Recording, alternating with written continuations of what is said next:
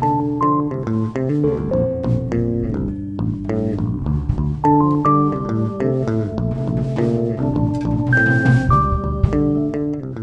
Fala galera do Hard Codecast, a gente está com mais um episódio hoje. A gente vai falar sobre mobile development ou desenvolvimento mobile. E a gente trouxe três feras aqui para conversar com a gente, para conversar sobre o assunto, dar dicas, falar sobre as tecnologias, o futuro do desenvolvimento mobile. E para conversar com a gente aqui está comigo o Kelson e o Daniel. Opa, fala galera. Bora lá? Bora!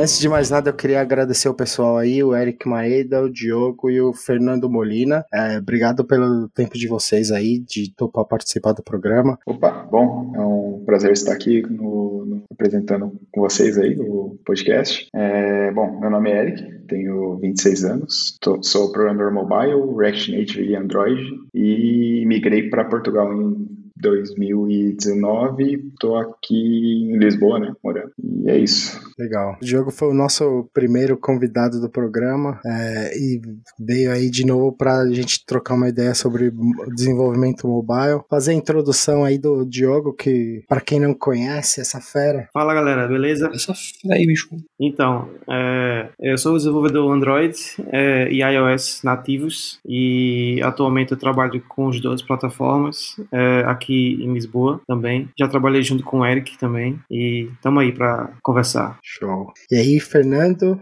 E aí, galera? É, obrigado pelo convite. Eu nem sei o que eu tô fazendo aqui, na real, porque eu, não sou um desenvolvedor mobile. Eu, não, eu acho que eu não posso me chamar assim. Eu caí meio de paraquedas nessa área. É, eu tava trabalhando de suporte para uma empresa aqui na Irlanda e eu queria mudar para área de desenvolvimento. Eles falaram que tava precisando de alguém na área de mobile. Eu falei, bora lá, é nóis. E foi assim que eu comecei. Tô só um ano e meio é, nessa empreitada, mas é isso aí. Assim que é bom.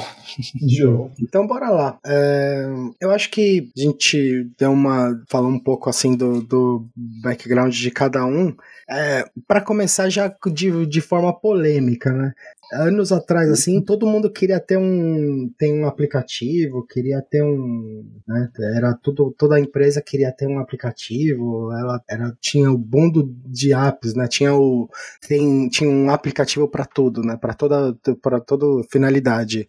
Isso meio acabou, hoje as empresas elas estão mais conscientes, assim, da necessidade de ter um app ou isso ainda, como anda o mercado nesse momento? Eu acho que é, essa cena de, de das empresas melhorou muito, para ser sincero. É, realmente, antigamente, as empresas não ligavam muito. É, o, o mobile era o terceiro a terceira plataforma ou qualquer outra plataforma que não fosse a primeira e a segunda opção para eles, né? E atualmente é, existe um boom, né? Existe é, também as outras tecnologias como o React Native que também que é muito bom onde você consegue fazer apps é, mais rápidos, né? E isso com certeza mudou. Isso é agora outro nível, né? Agora algumas empresas até é, focam no mobile, né? É como você pode ver também o, o, Nubank. Eu acho que o Nubank nem tem interface web. E pelo menos existem alguns bancos. Existe um banco aqui em Portugal chamado é, o MOI, é um aplicativo bancário também que não tem interface web, apenas mobile. Então isso é, mostra o poder que isso está gerando né? e, e economizam, economizam também, né? De certa forma, investem mais em uma coisa. Que eu acho que antes tinha um pouco desse lance de você pegava um celular você saía meio instalando tudo, né? E aí, no final das contas, você usava um ou outro aplicativo, ficava meio uma situação. Você tinha o telefone com, com um ou outro aplicativo que você usava. E aí eu acho que as empresas meio que se tocaram também essa questão, assim. Muita gente acabava desinstalando, deixando o aplicativo lá sem usar também. É, porque a impressão que eu tenho que hoje, assim, é aplicativo mobile. Aqueles negócios do aplicativo do Shop que virava e o copo virava junto, ou sei lá, aplicativo de risada, essas coisas, parece que desapareceu, né, cara? Eu não sei, eu tenho a impressão que hoje mobile, assim, pra, é, pra assim, tempo de lazer é rede social e meio que é isso aí. Agora, profissional realmente é a questão, assim, quem, quem que hoje desenvolve é, mobile, né, cara? Porque o Steve Jobs mesmo falava assim, ó, there's an app for Dash. E assim, eu, eu não vejo que essa, assim, não sei, eu posso estar enganado, mas eu, eu não vejo que essa é mais a situação. O, é, assim, o mercado amadureceu de lá pra cá, é, ou, ou, sei lá, o boom que tem é um boom específico de algumas áreas. Como é, como é, como é, como é que tá, como é que isso tá no mercado hoje? É, eu acho que desde 2015 para cá, mais ou menos, mais ou uhum. menos uma data assim, né? Porque as empresas realmente começaram a focar muito em mobile ali, pra... porque assim, o mobile realmente é muito mais fácil para a pessoa utilizar. Né? Hoje em dia, se for ver a estatística assim, o mobile realmente é muito mais utilizado assim por qualquer pessoa assim do que computador mesmo, né? Uhum. Por coisas web assim mesmo também. E a, a facilidade que você tem e os recursos que mobile te entrega também como, por exemplo, localização, GPS, Bluetooth uhum. uh, e tudo mais que, que lhe entrega, eu acho que fica muito mais fácil para você conseguir trazer a, uma melhor experiência para o utilizador, né, para o usuário final. As empresas realmente têm investido muito nisso aí, e inclusive com o React Native hoje, que é o cross-platform ali, tá muito mais fácil ali para você implementar o mobile na sua empresa ali, né? Que no caso é um, um desenvolvimento único para duas plataformas ali. Eu acho que realmente o custo ali facilitou nessa parte aí também. Uh, com toda a tecnologia, hoje veio o Flutter também, né? Que, tem, que ajudou bastante. Uhum. Mas eu acho que muito tem sido por causa disso aí que tem tido um boom ali dos aplicativos mobile para corporativo mesmo. Né? E com relação ao share nas empresas de vocês, assim, vocês comentaram que naturalmente de 2015 para cá está tendo essa transição muito grande e com muita força, talvez pela adoção dessas uh, tecnologias de desenvolvimento multiplataforma. Mas você comentou lá nas estatísticas, Eric, saberia me dizer mais ou menos na, na sua empresa ou até você, Diogo ou Fernando, quais, qual é a distribuição de pessoas, usuários, com relação a desktop e mobile. E, e, apenas adicionando ao que você comentou, Diogo, na verdade é uma informação muito interessante que eu não sabia. Empresas já adotando esse mobile only, é, essa metodologia muito interessante que eu particularmente não sabia e, e mostra que talvez seja o futuro, né? Eu não sei os números exatos para na nossa empresa quantos cada pessoa, quantas pessoas usam cada uma das plataformas, é, mas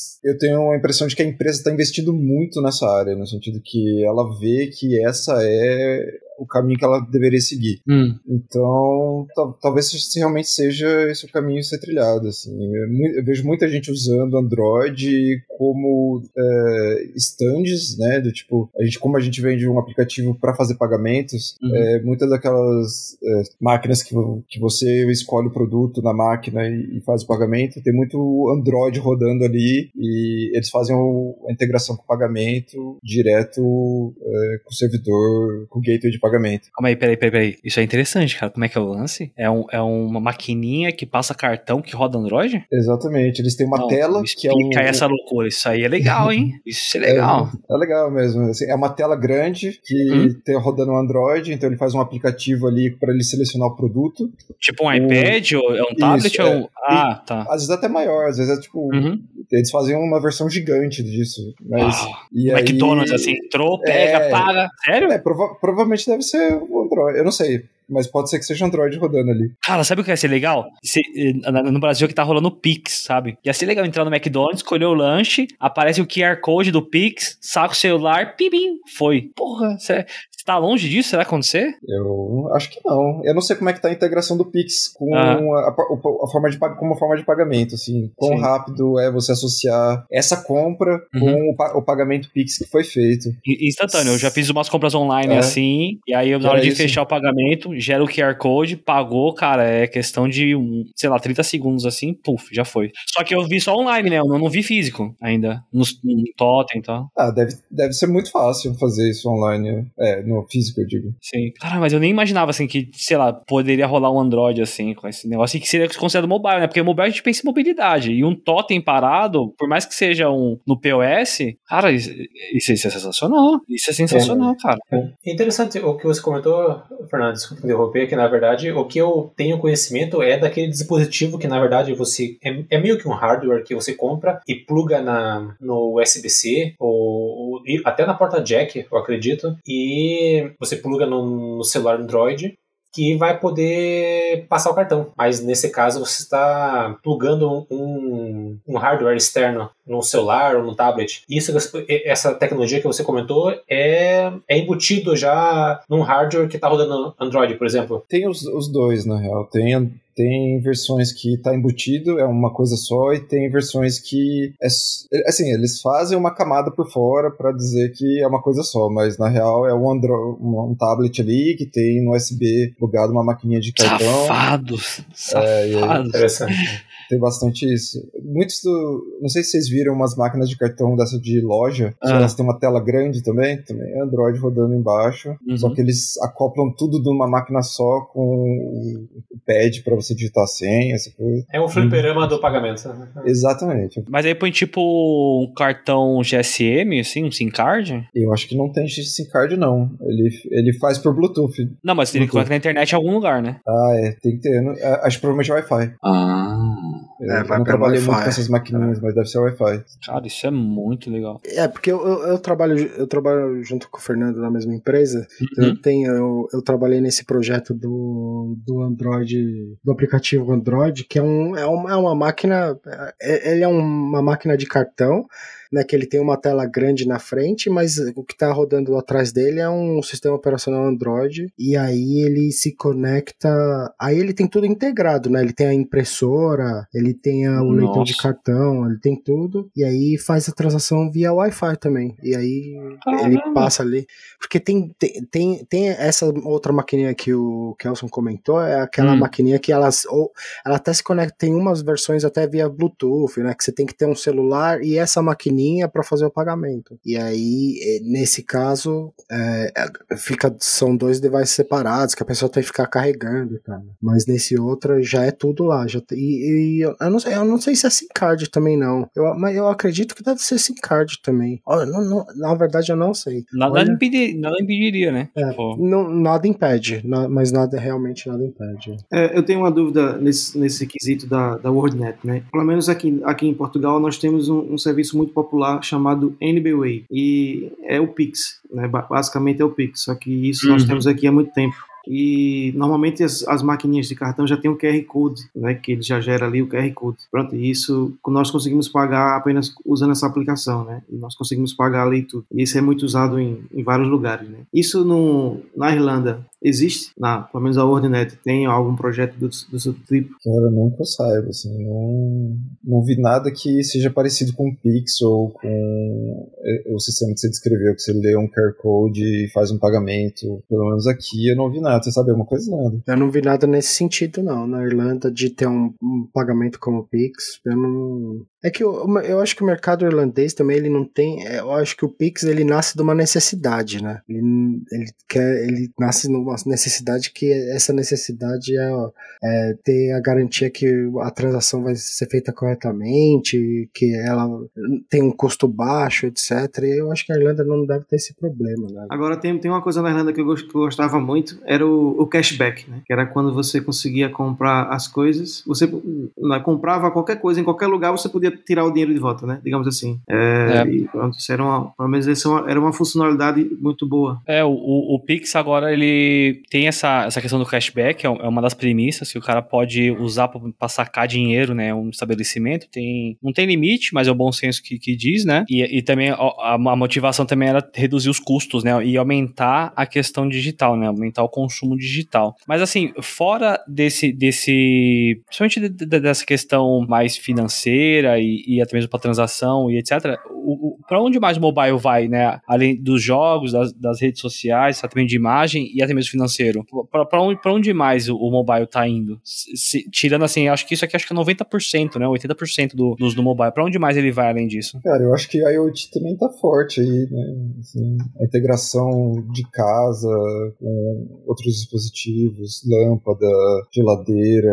Acho que o mobile também vai ser fundamental nessa integração é um, é um, lugar que eu vejo que pode crescer bastante. Eu só ia adicionar é, uma coisa até interessante que, que saiu essa semana, né? Que o Windows vai, vai colocar o, os, os aplicativos Android dentro do Windows. Você vai poder também, pronto, emular. É, se vocês souberam dessa, dessa notícia, né? É, não, não, não, manda, manda aí. É, basicamente, o Windows 11 ele vai acoplar dentro da loja deles um emulador, onde você consegue baixar apps Android no próprio Windows e rodar no próprio Windows. É basicamente um é um emulador. É, é como, atualmente, algumas pessoas jogam jogos Android no computador. Eu não Sim. vejo muita vantagem, mas algumas pessoas fazem isso, né? E eles precisam instalar emuladores, precisam instalar Motion, outros é, third parties, né? Para poder jogar jogos no computador. E deve ter sido para combater o. O Chrome, não, o laptop do, do Google, como é, é o nome? Chromecast? Ou Chrome... Não, Chromecast é o, é o da televisãozinha, cara. Chromebook. Chromebook, isso. É o Chromebook. Mas o, isso aí deve ser. Isso que a Microsoft deve estar tá fazendo é para combater o, os aplicativos do, da Apple agora que você consegue instalar em. Como é tudo na mesma plataforma, mesmo processador, você consegue rodar os aplicativos do, do, do iPhone, do iOS dentro do seu Mac, né? Então eles devem então feito essa parceria aí com a Google, de certa forma, para poder rodar os. Fora que é, um, que é um sonho antigo da Microsoft, né? Porque no Windows Phone, no mobile, né? Eles já tinham já essa promessa de rodar aplicativo do Android ali. Eles estavam querendo implementar, acho que é a Darvik, acho que é o nome da, da que era a VM do, do Android, para poder. Eles queriam implementar, fazer uma implementação lá, uma camada de implementação no coisa. Mas é uma ideia promissora, hein, cara? Eu acho que sim, é pra bater de frente com a Apple, bater de frente com o Google também, que tá com esses laptops aí, né? A Microsoft sim. é esperta, cara. Mas o, o lance, assim, é. Como você tava comentando, né? A gente tinha outra, tinha as outras plataformas de mobile, se tentou outros sistemas operacionais. Agora até a Huawei aí vai lançar um Harmony OS. É, vocês, veem, vocês veem que consolidou o negócio? Hoje é, a gente tá falar de fora de iOS e de Android é perda de tempo. Uh, é pelo jeito é, Leandro. Então, eu tava. Hoje, hoje eu tava até tomando uma com um amigo meu e nós estávamos discutindo justamente sobre isso. É, realmente, é, é, um. Hoje, atualmente, o mobile developer, ou ele é Android ou ele é iOS. Né? E o Windows Phone nunca. A gente mal sabe. As, é, digamos, os, os, as pessoas que estão se formando hoje, elas não conhecem o Windows Phone. Às vezes, às vezes nem, nem sabem que existiu, entendeu? O Windows Phone. É, infelizmente, é, o, o mercado hoje é isso. O, a Harmony OS, ele realmente é, é algo muito bom. É, eu já vi alguns vídeos, ele parece trazer o mundo do iOS é, para o Android, mas o Harmony OS é um Android. Então ele, no fundo, o, vai ser a mesma coisa, né? Apenas com um label diferente. Ah, então ele é um fork do, do Android. Exatamente. É, isso que eu perguntar, desculpa. É, ah, então, tá. eu, eu, particularmente não conheço muito. Se importa, Diogo, de explicar pra gente um pouco mais a fundo desse Harmony OS? Eu, primeira vez que estou ouvindo, na verdade. Sim, é, é, o Harmony OS é a resposta do, do da Huawei para o Android. Para o Google, para, para essa briga toda em relação entre a, os Estados Unidos e a China, né? É, automaticamente esse novo OS já vai ser o terceiro do mundo, né? Porque ainda existe outros sistemas operacionais em play, em play. É, o, por exemplo, o BlackBerry, né? Ainda tem um, um sistema é, proprietário. Eu sei que algumas pessoas não conhecem esse nome, né? Mas existe um, uma empresa chamada existe? Black... Existe, é. Sério? Que está voltando, né? Mas estão, tá, estão, tá voltando aonde? Tá voltando. pra onde, né? Tá voltando pra tum, velho.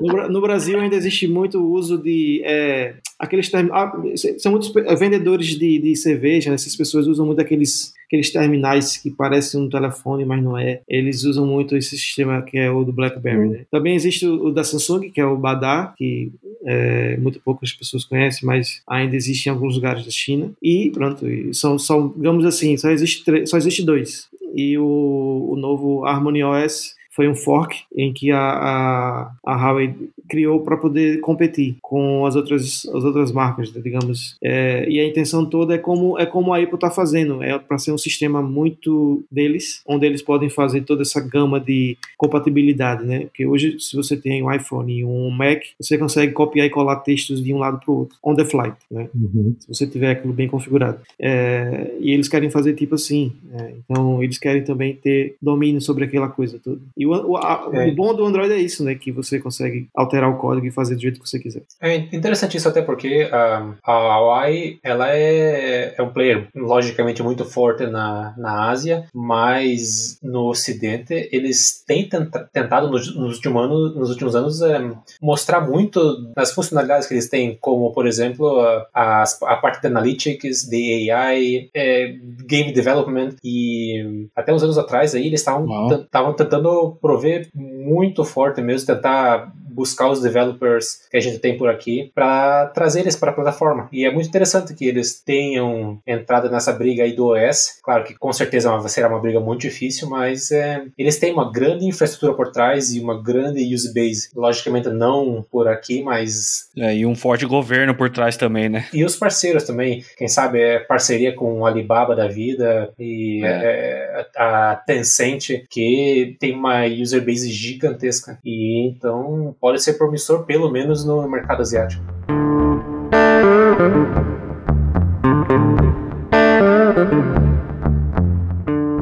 Tocando um pouco nesse ponto do que o mobile, pronto, ele, onde é que, para onde ele vai, né? É, eu sei que não é o OS, né? Mas é, eu acho que eu vi isso há uns dois meses atrás que a, a Asus ela lançou um, um device gamer. Então, você, é, no, do jeito que nós temos um, um laptop gamer, eles criaram um telemóvel gamer onde é, a câmera não é boa, né? é, as, uhum. as outras coisas é, não podem ser. A infraestrutura, a infraestrutura do, do, do, telemóvel não é tão bom, mas o processador é top de linha para jogar para jogar jogos, né? E isso pode, pode ser que é, seja um, um, uma boa, né? Onde as pessoas no futuro podem ser que pode ser que no futuro a gente tenha que aquela coisa, ah, eu quero comprar um telefone, mas eu quero jogar, aí eu quero esse em vez daquele porque pronto é. Mas ex existe existe jogador sério em mobile, hum. Plataforma móvel?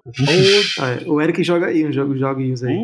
Não, não, porque para mim, eu não sei, o que eu vejo assim muito é o pessoal que joga em mobile é Candy Crush, sei lá, é uns negócios. Ah, o, Free, o Free Fire é um fenômeno, não é? Eu acho que o COD também é, não é, Eric?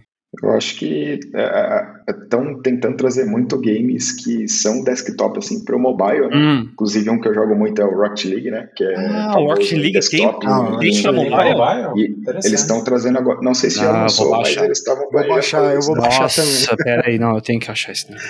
O Diablo e... também, né? Parece que o Diablo 4 depois de 30 anos vai sair só para mobile, né? O, temos o tem o, o xCloud, né? Chegando na, no Xbox, quem, quem gosta da do, da Microsoft nesse sentido. E a Epic Games também tem Fortnite. Então, assim, pá, a época de jogos tá, jogos para mobile está crescendo muito e você pode baixar, por exemplo, eu gosto de jogar RPG online né, é, e às vezes pronto, é, a gente não tem com muito tempo né, no computador. Eu atualmente comecei a jogar foi o Black Desert e é um game asiático extremamente bom. Os gráficos são maravilhosos. Mobile. Mobile. E existe desktop, claro, mas existe também o mobile. Lineage, milhares de jogos que são top de linha no, no, no PC também tem versões mobile. É, esse é um ponto interessante porque até as próprias grandes empresas elas estão tendo várias discussões internas e, e, tem vários cases disso que elas estavam vendo onde que é melhor investir o, o dinheiro de desenvolvimento nesses grandes jogos que vão ser usados por é,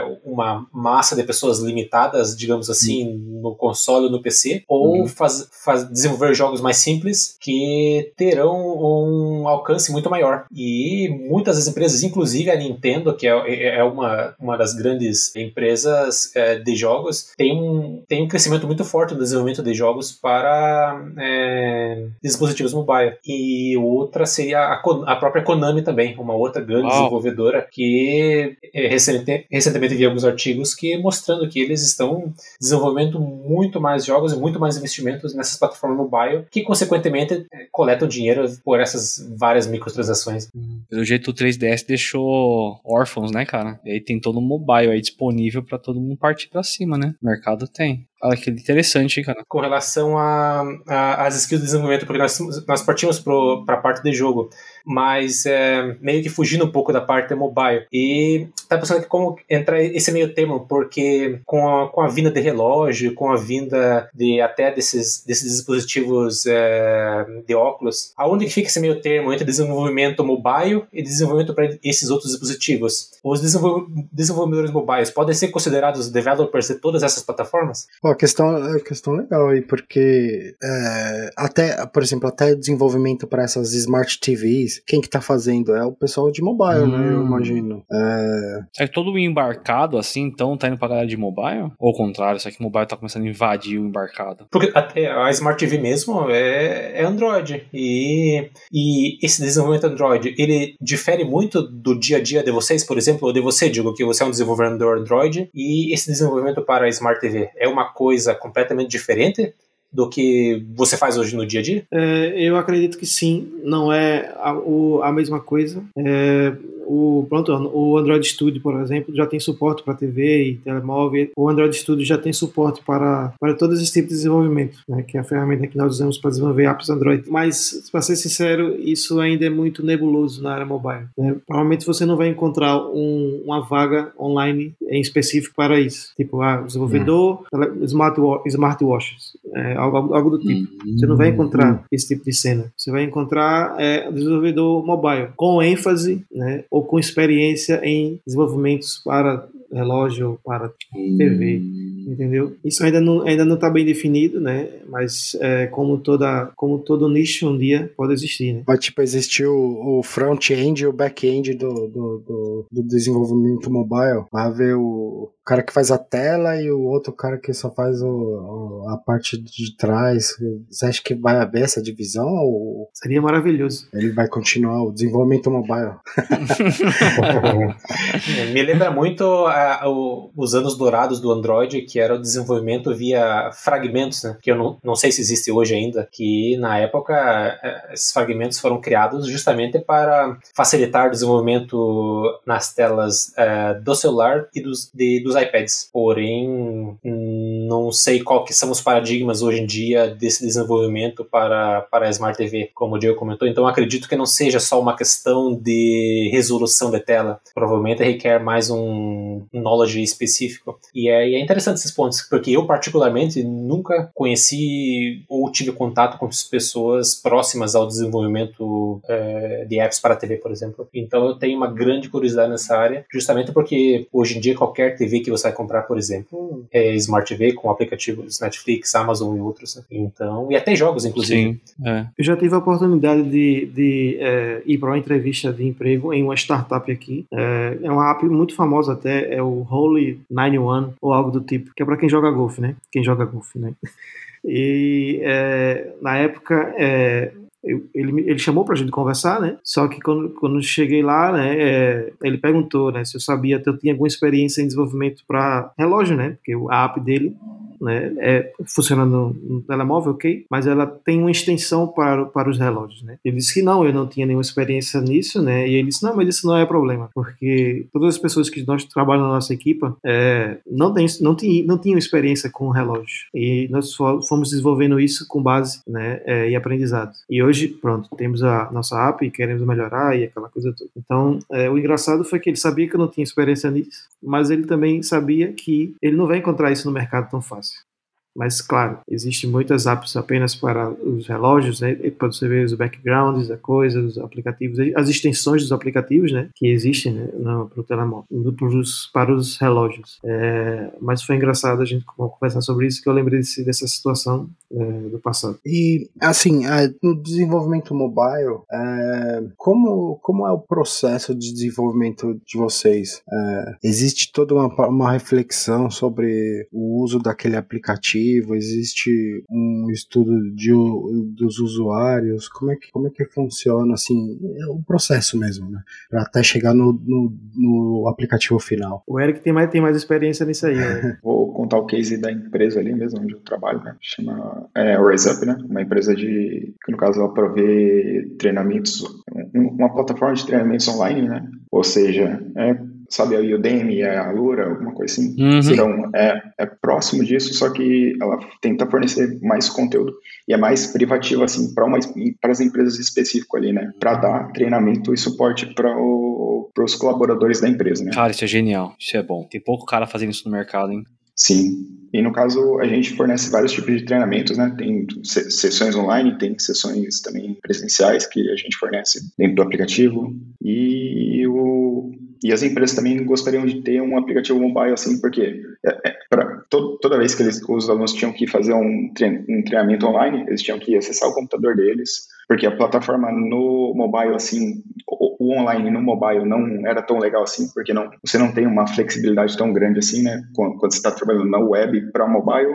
e a empresa decidiu também tentar fazer essa migração para mobile ali, né, e pronto, prover pra, tanto para Android quanto para iOS, porque a gente tinha bastante utilizadores das duas plataformas. É, foi feito um estudo de caso, no, no caso, com as empresas ali, para saber a, a, qual, qual a probabilidade deles quererem mesmo ter, ter o, o aplicativo ali. Eles realmente estavam muito afim de ter um aplicativo ali para facilidade né, do, do, aluno, porque às vezes, muitas vezes o aluno está no percurso para o trabalho, percurso para casa mesmo, e acaba facilitando ele se ele tiver um aplicativo para que ele possa fazer um, um, treinamento dele ali, né? Por exemplo, o aluno gasta uma hora ali no, no percurso, pode fazer o, o, treinamento online ali, seja ele em vídeo, seja ele em perguntas, respostas, né? Então, o aplicativo trouxe essa facilidade sim para o aluno e eu acho que ajudou bastante e, e desde, desde então, quando a gente lançou a primeira versão do aplicativo, a gente está tentando trazer novidades para o aplicativo primeiro do que para a versão web, né? Ou seja, tentar fazer um meio que um não é um mobile first, mas tentar uhum. trazer um, algumas features a mais para o mobile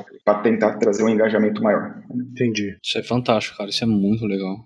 E aí aproveitando, é, fazer uma pergunta para vocês uh, com relação a até mesmo privacidade e segurança, cara, porque o mobile hoje ele tem o potencial de coletar tudo, né? É, acho que todo mundo hoje, ou pelo menos a maior parte das pessoas hoje, é, dorme e acorda com o celular, né? A última coisa antes de dormir é dar uma checada no feed, a primeira coisa assim que acorda é ver se tem alguma notificação, né? Então, é, e o mobile tá assim, grudado com a pessoa o tempo todo. E tem tudo, né? Tem e-mail, informação pessoal, documento, senha, né? Muitas vezes eu tenho, por exemplo, aplicativo para guardar senha que tá no celular e tal. É, e como é que funciona essa questão da, da, da, segurança digital, cara? Tem alguma preocupação? É, ou, preocupação que acredito que tenha, mas quais são assim, os cuidados é, a, a, no processo de desenvolvimento de arquitetura de um aplicativo mobile ou de um negócio que vai envolver muito mobile? Tem essa, tem essa, essa preocupação com segurança? Segurança. A segurança tem um, um, um papel importante, ainda mais agora né, em tempos de, de leis né, de, de proteção a dados, tanto a GDPR na Europa quanto a LGPD no Brasil.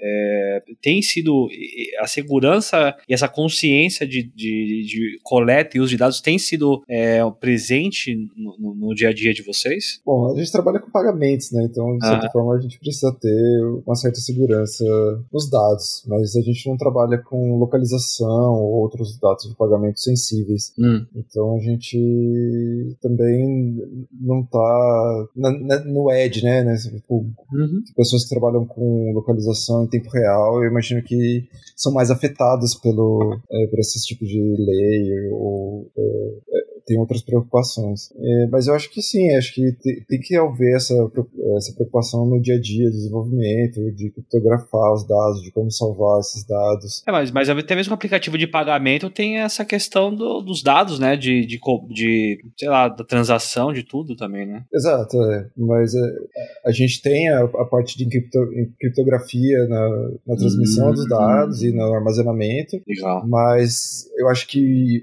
a, o que está em voga, o que está em discussão maior é a parte de localização, de você saber onde a pessoa está, é, que momento que ela acessa o celular, esse tipo de informação a gente não, é, não tem acesso. Assim, eu acho que é, o Daniel fez a pergunta, né, colocando se quem está desenvolvendo para mobile está preocupado com a segurança, está tá, tá colocando a segurança em, em, questão ali na, na hora de desenvolver o produto.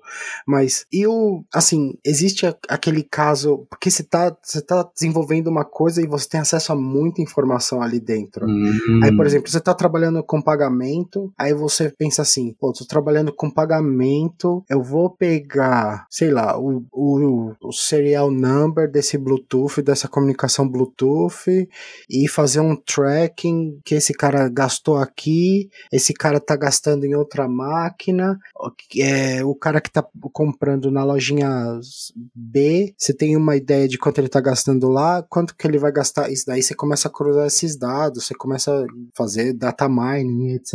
Isso é perigoso. Isso, é. isso aí, assim, a, a, gente não tá falando de quebrar nenhuma informação, de, mas você tá fazendo um tracking desse dado, né? Isso entra no dia a dia de vocês de falar assim, a gente precisa pegar essa informação, vocês já passaram por uma situação desse tipo? É, eu posso, posso comentar um pouco em relação a isso, porque a empresa atual é, que eu, em que eu trabalho é ela basicamente prefere, ela tem um mercado muito muito grande, né? E o tracking é, um, é uma coisa muito importante, né? É onde eles conseguem entender os consumidores e essas coisas todas, né? Isso é sempre levado em consideração em toda em toda feature que nós fazemos, desenvolvemos, né? É, eu acredito que também o Fernando e, e, o Eric passam por isso. O tracking está sempre presente, que é com isso que nós podemos verificar coisas, né? E atualmente é engraçado a gente falar sobre isso, porque a, a Apple recentemente né, lançou uma atualização no, para os novos iPhones em que o, desenvolvedor precisa perguntar se a Apple pode fazer tracking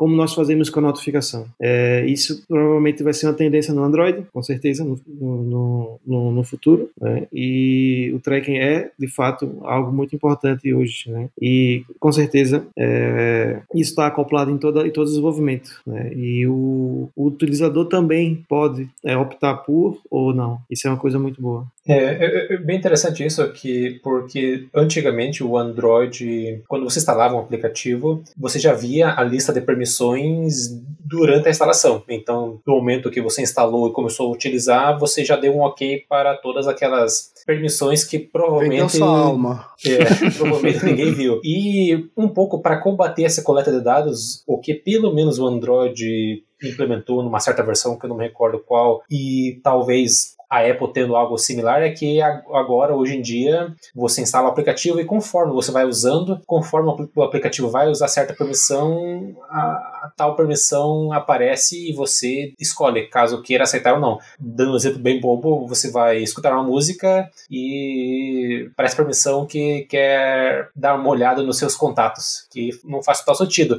E você, você pode, portanto, nesse caso, rejeitar e continuar usando o aplicativo. É, prov provavelmente, certos aplicativos aplicativos não vai deixar você usar certas features até você aceitar a permissão. Porém, foi uma maneira de barrar, a, pelo menos até certo ponto, certos aplicativos abusivos por, para coletar essas informações. É, e, e, esse tipo de permissão é, é, levado muito em consideração durante o desenvolvimento e porque certos aplicativos requerem certas permissões, mesmo que logicamente não tenham casos para usar as informações, seria mesmo mais para tentar montar o profile do usuário?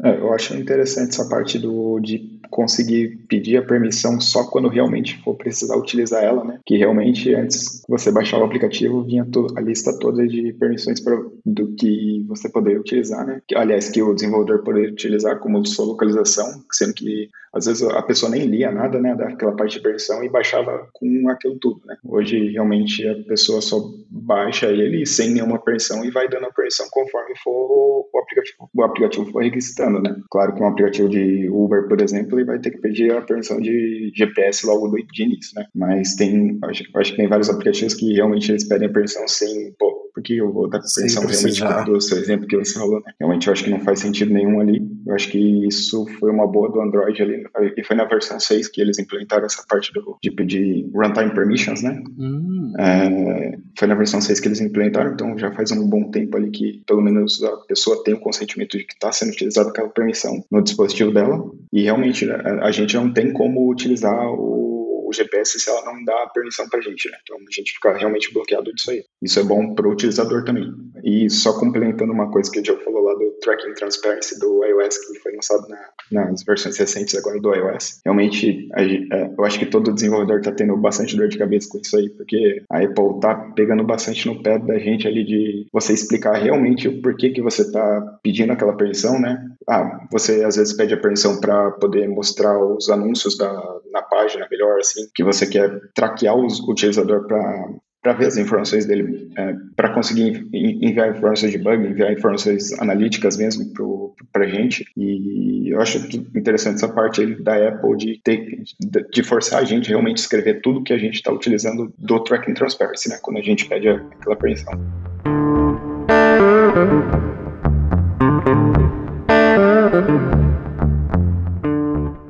Assim, quando você está desenvolvendo, é, é, tipo, é um checkbox que você tem que. Você coloca lá, você fala, eu, eu quero acesso a isso, isso, isso. E aí eu quero acesso a contatos, eu quero acesso ao microfone, eu quero acesso à câmera. Isso é, são, são uns checkbox que você coloca lá no desenvolvimento, você fala assim, eu tô precisando disso aqui. E aí o cara. O que eu imagino é que o cara tenha preguiça, sabe? O cara não quer fazer aquela reflexão de falar assim, ah, vou. Ah, eu preciso de contato, tá? Não sei, coloca aí que precisa e aí depois Nossa. a gente vê se precisa ou não. Mas eu, eu, não sei se é assim. É, talvez seja algum caso desse tipo. Ou, ou realmente os caras estão indo atrás dos seus contatos para querer saber você conhece quem, quem conhece quem, começava. É, que, e que, assim, nesse, nesse, nesse monte de informação que vocês têm acesso, que informação assim que você fala assim, meu, não acredito que a gente tenha acesso a isso, assim, dentro do celular quando você instala um aplicativo. Existe alguma coisa assim que chega a ser, você fala, meu, não é possível que os caras tenham acesso a isso aqui com o aplicativo. Eu achei quase tudo, na real, né? Tudo bem, tudo bem que você dá a permissão quando você instala, mas se você parar pra pensar em questão de privacidade, o cara tem acesso aos seus contatos, a localização precisa de um GPS, é, tudo que você faz no celular, desde que hora que você acessa, que conteúdo você está acessando no seu celular. Você consegue ver, por exemplo, eu consigo ver o que o cara tá vendo num outro aplicativo, eu quero saber o que o cara tá. Eu instalei o aplicativo, eu dei todas as permissões e falei assim, eu quero saber o que, que esse cara tá vendo lá no Chrome dele. Eu consigo Nossa. ver isso? Eu não, não, sei, você sabe? Eu, eu, acho que aí é muito mais avançado. Eu acho que não dá é, Eu acho que, eu acho que não. É, é, não, não, acho que não. É, pronto, a, a, sobre a questão das permissões, é, não é um checkbox, né? Em si é um é códigos que nós temos que fazer para uhum. pedir utilizador é, ou usuário, né? Dependendo do país que você vive. É, acessar certas coisas, né? E eu particularmente nunca nunca cheguei a pensar nisso, sinceramente. Ah, poxa, eu tenho acesso ao contato das pessoas. Mas nós perguntamos, né? Ele deu o acesso. E, por exemplo, o WhatsApp, ele precisa dos contatos. Mas, Sim, o WhatsApp é. é. Então, tudo depende. Tudo depende do user case da aplicação, né? Mas, normalmente, é, o que você pede, é, o utilizador vai dar. Se você faz login, por exemplo, com o Facebook ou qualquer outra dessas, dessas plataformas, você tem, pode ter acesso a, a tudo isso que você quer só que nós pedimos, né? É, pode vir, pode vir o gênero, pode vir é, o estado civil, pelo menos no Facebook, né? Não é, eu já já tive a oportunidade de trabalhar com essa capa deles. É, nós podemos pedir todas essas coisas, essas informações, mas tá lá escrito que a gente está pedindo aquilo. Né? Então isso vai muito, é muito é, transparente. No final as pessoas aceitam porque elas querem usar, elas querem ter acesso às coisas, mas Ninguém nunca. É difícil as pessoas se importarem com isso, na verdade, mas é importante. É, eu acho que mais e mais agora as pessoas vão começar a se importar e tá tendo que uma, de certa forma, uma educação maior com as pessoas sendo mais cuidadosas com relação aos seus dados. E eu acredito que essa restrição estará aumentando com o tempo mais e mais e as pessoas dando share em menos e menos dados. Porém, existe um longo caminho ainda a percorrer com relação a isso. Até que, de certa maneira, as pessoas comecem a entender o real impacto que isso pode ter. Só falando assim, é, um pouco de tecnologia agora. Qual é a tecnologia que vocês trabalham hoje? É, e se vocês começaram particularmente nessa tecnologia dentro do mobile? Hoje, atualmente, eu estou programando com, com back-end e mobile. No caso, eu trabalho com mobile é React Native, tanto Android quanto iOS, que a gente tem que desenvolver. No caso, é híbrido, né? Programa em JavaScript forma o código para as duas plataformas. É, trabalho em praticamente todo, a, todo o ecossistema mobile, no caso, desde desenvolvimento de código até entrega na loja, né? Todo, a gente acabou implementando todo o fluxo automatizado ali para conseguir fazer a entrega na loja disso aí também. E para parte e da parte PH, da parte back-end, desculpa, trabalho com PHP, né? É, e PHP eu trabalhei praticamente desde sempre ali, desde, desde que eu comecei a programar, eu estava trabalhando com PHP. E com o que eu comecei a programar foi realmente com PHP e Android nativo. No caso, não tem muita diferença o meu hoje. Antigamente era Android nativo e PHP, hoje é PHP e React Native. Hoje é só, hoje é só PHP antigo, né? Sim. cara, eu já vi, eu já vi outros desenvolvedores mobile também que os caras desenvolviam Android OS com back-end em PHP, cara. É, é, aprendi isso na faculdade, é? É. Eu realmente já conheci bastante gente que também teve que fazer isso aí. De, eu, eu acho que eu passei já por umas três ou quatro empresas que eu tive que fazer isso aí também, programar mobile e PHP ali. Eu acho que as empresas realmente gostam muito da parte do back-end em PHP ali, né? Então, no caso, a gente acaba tendo que implementar, continuar o, desenvolvimento em web em PHP. Uhum. Mas sim, Eu, eu acho que hoje a cultura tá, tá muito. Por exemplo, que hoje a gente, como desenvolvedor JavaScript, praticamente, né, React Native, a gente prefere muito mais programar o back-end em Node, alguma coisa assim que a gente está mais familiarizado com JavaScript, né? E dá para reutilizar essas libraries em JavaScript tanto pra, no Node quanto, sei lá, no front-end, ou, ou são coisas muito específicas? Às vezes dá, é, que assim, são realmente contextos diferentes, né? Mas sim, tem coisas, regras de negócio, sim, que às vezes dá para reaproveitar entre Node e React Native, né? No caso, até teve um, teve um case assim não case, mas algo novo assim que está surgindo, que é o MonoRipple, né? Que é você conseguir programar em JavaScript com React, React Native e Node, tudo no mesmo repositório e reaproveitando todas as bibliotecas que utilizam lá. Né? Loucura. Então, no caso, eu acho que é, um, é, é uma coisa boa para quem vende JavaScript, que consegue fazer a migração mais fácil de mobile para back-end, né? Ou para front-end mesmo em React e consegue reaproveitar basicamente tudo ali, basicamente tudo não, mas boa parte e é, é, corta um pouco da, da, da complexidade né, da coisa. Diogo? Para mim é bem simples, eu não tive essa, essa transição como o Eric, né, do, do,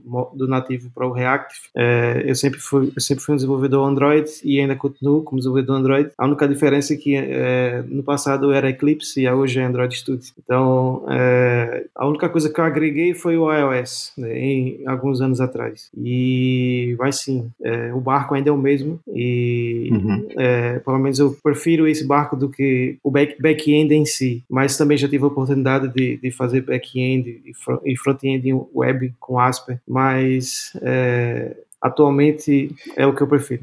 E você começou com, com Java, né? Desenvolvimento Android Java, né? Sim, no passado o Android era, era em Java, quer dizer, ainda é. Só que Sim. A, atualmente a comunidade não quer saber mais do Java. A verdade é essa. E hoje é Kotlin é, em, tudo, digamos assim, no Android. No mundo Android, né? Mas é, a, as linguagens são parecidas ou não? Elas são completamente diferentes. Qual é, qual é a diferença entre um e o outro aí? É o Kotlin Kotlin surgiu com a necessidade de, de melhorar o, o Java, posso, podemos dizer algo do tipo, né? Mas é, são bem parecidas, sim. As, as coisas que nós, nós temos em Java, nós temos em, em Kotlin, e como qualquer outra linguagem, né? Só que o Kotlin, ele, ele, pronto, ele já nasceu mais simples, já nasceu mais é, é, para pegar o, o melhor que tinha no Java, digamos. Então, sim, são bem compatíveis e quem sabe programar em, em Java e sabe, vai saber programar bem em Kotlin e vice-versa. Entendi. E você, Fernando? Bom, a vida do back-end, na real, eu trabalhava como, como Java antes de trabalhar como suporte aqui na Irlanda e para mim foi mais fácil é, quando eu fui para o mobile trabalhar com Java, que a gente trabalha com Java é, para Android, a gente não trabalha com Kotlin, por exemplo, e tem também a parte de iOS, mas é, para mim realmente foi mais fácil fazer a transição para Android, vindo do, do back-end. Eu tenho brincado um pouco com Flutter também, tenho gostado bastante do que eu tenho visto, mas é, eu acho que é uma coisa que ainda tá engatinhando aí, vamos ver como é que vai ser. Mas o Flutter é, tu, é tudo isso mesmo, cara? Porque os caras são meio megalomaníacos, né? Eles querem rodar o Flutter no mobile, no web, é, no server, sei lá, e desktop, tudo. É... Me parece um pouco Java. O Java, a ideia era essa, né? Rodar em tudo. Rodava em tudo. Muito mal. Mas é. rodava. O Flutter tá indo pra esse caminho mesmo? Ou, ou não? Essa é mais hype? Eu acho, eu acho que tá. Não sei. É, eu acho que ele vai querer rodar em tudo. O que eu vi tá rodando tá, tá eficiente, assim. Tá, tá rodando. Não sei quanto ele vai conseguir roubar do mercado de, de React, que já tá bem estabelecido na parte de mobile. Pode crer. Mas eu acho que tá vindo forte. Eu, eu tô, tô postando neles. E tô gostando do que tô vendo, assim. Tá, é. tá legal. Por enquanto, pelo menos, tá rodando bem. O Flutter ele é o que? Um, ele é um framework, ele roda. Ele é... ele é como se fosse um JavaScript para só que contra o nome, basicamente. Mas ele já, ele, já, ele gera um código nativo ou ele tem um, um interpretador por trás? Ele tem um, um interpretador por trás. Ah. Ele tem tipo uma, uma VMzinha, né, que roda o Dart e ele. Ah, ele roda em cima do Dart. É, em cima do Dart e ele tem é, a parte nativa de cada um, né? Então, por exemplo, dá pra você fazer um plugin que vai fazer a comunicação entre o Android e o Dart e o, Andro- e o Dart e o iOS ou qualquer outra plataforma que você estiver rodando. E esse plugin é escrito em C. Não, é escrito em Kotlin ou Swift ou dependendo da plataforma. que você- Ah, entendi, entendi. Pô, interessante. Então é, a- é meio a resposta do Google. É, é porque ele é um produto do Google, né? Ele é um. É, o Google tá dando bastante suporte. Acho que não, não sei se nasceu dentro do Google, mas o Google tá apostando bastante também. Ele é tipo uma resposta ao React Native, alguma coisa assim. É uma É, resposta aos muito bom. processos do Java que eles tomaram, né? a resposta é essa aí. É, porque até hoje a única coisa que eu conheço que roda em qualquer lugar é C. C, é É. isso. Isso aí roda em qualquer lugar, literalmente. Agora, de resto, só tentou. Mas uma coisa assim, é, essa questão da gente de rodar em vários lugares, é, é, eu, eu, eu vejo que cada vez mais a gente tá. Tudo tá virando uma coisa só. A gente não vai fazer essa diferenciação entre ah, o que, que é desktop, o que, que é mobile, o que, que é. Você vai, tipo, Hum. é, você vai ser o é desenvolvedor. Não importa, você vai desenvolver pra, pra porta da geladeira. Sabe? Olha lá, ó, você. Manda o currículo pra Flutter lá, Leandro. Não, cara, porque assim, é é diferente, cara. Web, desktop, mobile, back-end, servidor, sei lá, e infraestrutura, arquitetura, cara, são mundos muito diferentes. São, Agora, talvez não pro recrutador, né? O recrutador é. é, é pode ser, mesma talvez, pro, talvez pra RH é a mesma coisa. É AI, AI, por exemplo, cara, tem, tem uma predominância gigantesca em JavaScript. Os caras estão tentando jogar pra Go, tentando jogar pra Rust. é, o R já perdeu espaço, mas a dominância é Python. Ah, Python também roda em todos, roda em qualquer lugar, mas mal também, né? Eu Acho que o Flutter, o, o, o diferencial dele pro JavaScript é a estrutura da linguagem, que eu acho que é mais simples. É, visualmente parece bastante, né? Visualmente parece bastante. É, mais ou menos. Eu acho que ele, ele tem uma, uma coisa de funções, assim, de usar mais funções que o, o JavaScript. Então fica uma coisa encadeada, assim. Não sei se já programaram em Lisp ou não, Uhum. é, mas é, puxa um pouquinho pra essa linha de, de desenvolvimento. Mas ele é um dialeto Lisp, assim, com tipo Clojure, com esses esqueminhas. Pra mim ele é muito mais parecido com JavaScript, né? É, é tudo dentro de funções, então você vai passar uns objetos dentro de objetos e Ah, funções entendi. e, Entendi e, e vira uma, uma, uma coisa mais parecida com o Lisp. Ah. Mas é, é, é legal, fácil de mexer, fácil de aprender. Interessante, hein? O Lisp de volta depois de 40 anos na, na obsolescência, hein? O engraçado de, vo- de vocês falarem sobre o Dart, é, eu lembro que quando eu também já, já brinquei também com Dart um pouco do- no Flutter, né? Hum. E eu lembro que uma das coisas, foi um dos primeiros contatos que eu tive com a Wait, né? O, o, o Dart tem Rodar síncrono, né? É, tem essa cena de rodar a Wait e, e todas essas, é, essas coisas, né? Que hoje no Kotlin nós temos as coroutines. E atualmente a Apple também está investindo nisso. É, os, na versão 15 do, do iPhone, é, eles vão introduzir a Wait. Então, é, pode ser uma tendência, mas pronto, no Dart já existia. Né? O Dart já tinha isso. Mas vão introduzir no iPhone ou, na, ou nas especificações do, do Swift? Do Swift. E, é, o Swift eu vejo potencial, cara. Não sei, é que é. Ele é muito bom, é muito bom. É, é, é, parece ser bom mesmo. Esse cara, sim, parece ser, ser bom pra rodar em qualquer lugar. Só que, sei lá, tinha que ter uma adoção, tinha que ter uma comunidade por trás, né? Não é só. E facilidade de uso, né? Porque parece que pra desenvolver com ele com o Xcode vai super bem. Agora, qualquer coisa fora disso, putz, já não, não vira, né? Aí fica muito fechadinho no ecossistema da, da Apple e não vai pra frente. Mas eu, eu particularmente, acho que o Swift é uma. teria esse potencial realmente pra rodar em qualquer canto. Esse cara parece ser bom, ele gera código nativo também, o que é uma vantagem, né? Só que acho que pra Android seria meio ruim, né? Porque Android tem essa, tem essa confusão de arquiteturas, né? Tem vários tipos de processadores diferentes, vários tipos de memórias diferentes, vários tipos de telas diferentes, cara. É essa salada de fruta. Isso aí pega muito pra vocês no dia a dia, essa salada de fruta toda de tamanho de tela, tipo de dispositivo, ou até mesmo capacidade, ou sei lá, re- recurso. Isso, aí- isso aí pega no dia a dia? Mais pra Android do que pra iOS, mas como é que isso funciona no dia a dia pra vocês?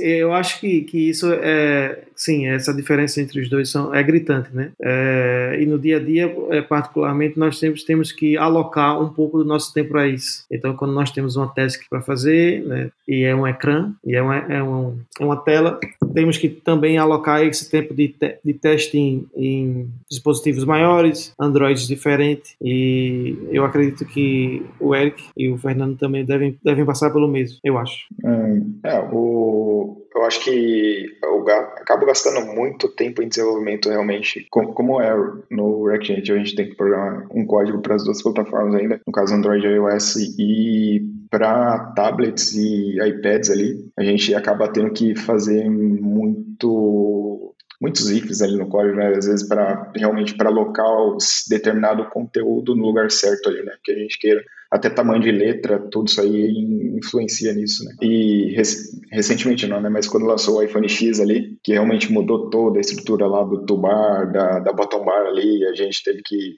criar é, criar várias condições ali para aquilo, né? Ah, se for iPhone X tem que renderizar dessa forma aqui, se não, renderiza de outra forma. E hoje a gente ainda tem que dar suporte para até para os dispositivos mais antigos do iPhone, que é desde o iPhone SE, né, primeira geração, que ainda está na última versão do iOS e realmente é um dispositivo muito pequeno, acho que é 4 ou 4.5 polegadas, alguma coisa hum, assim. A gente tem que dar suporte desde isso até um iPad Pro, que é, eu acho que é 11 polegadas ou quase isso, né? Então, eu acho que é, um, é, uma coisa que dá um pouco de dor de cabeça ali para a gente programar ali e para o designer também, né? Que o designer às vezes tem que fazer pelo menos uma tela de, de tablet, uma tela para mobile, para a gente ter uma referência de como que, como que deve ficar, né? Pode crer. Então, o esquema de, de UX, então, putz, muda, então. Muda, muda bastante.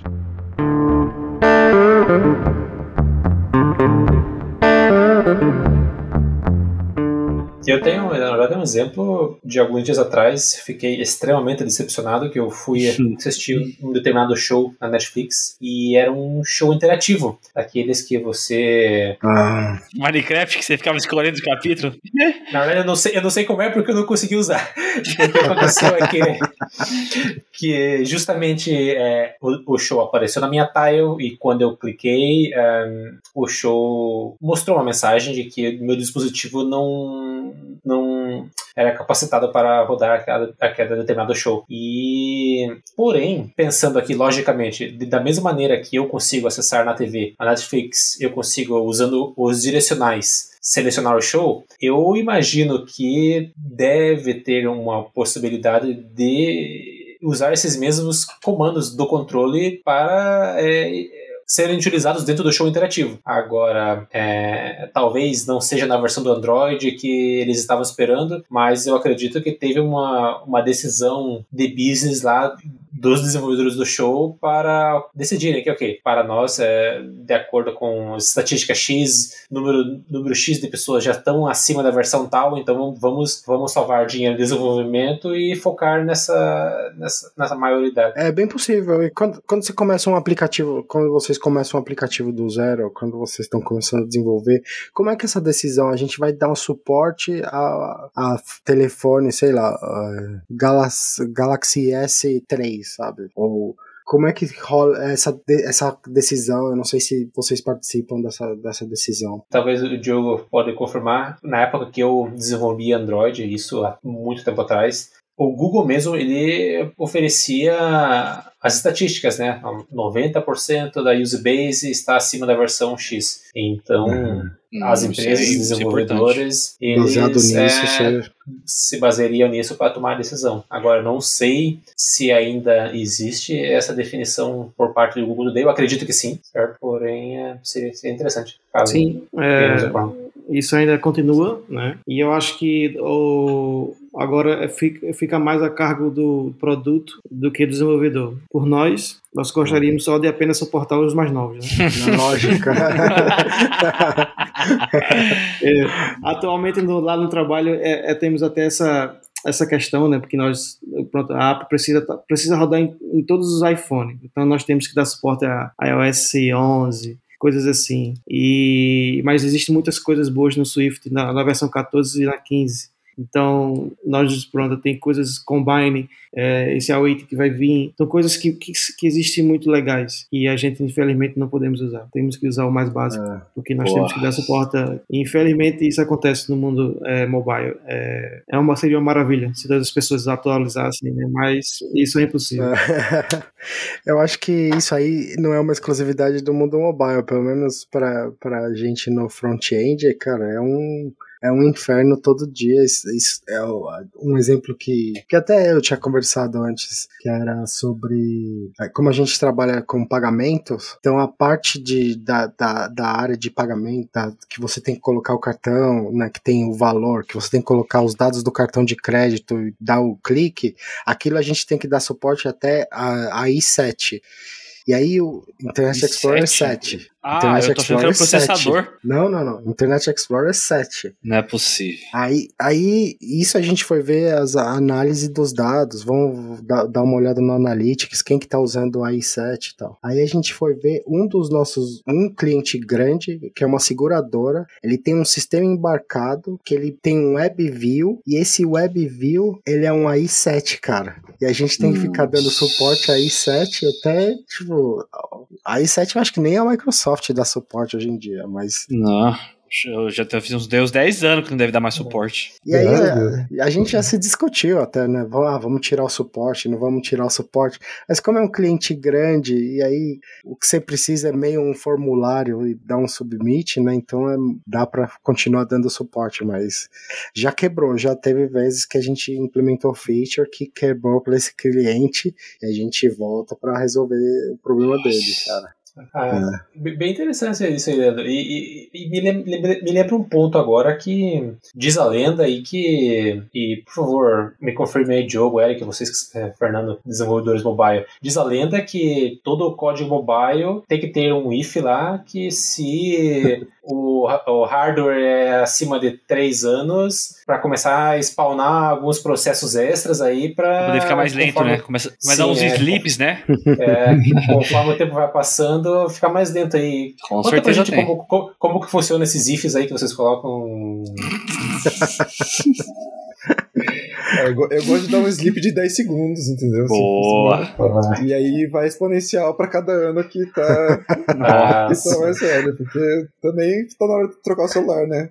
Com certeza. é. Ajudando a economia. E você tá falando isso, Kios, porque seu celular deve ter uns 10 anos já, mano. Você deve estar putaço aí, porque seu celular nem, nem deve abrir mais o YouTube.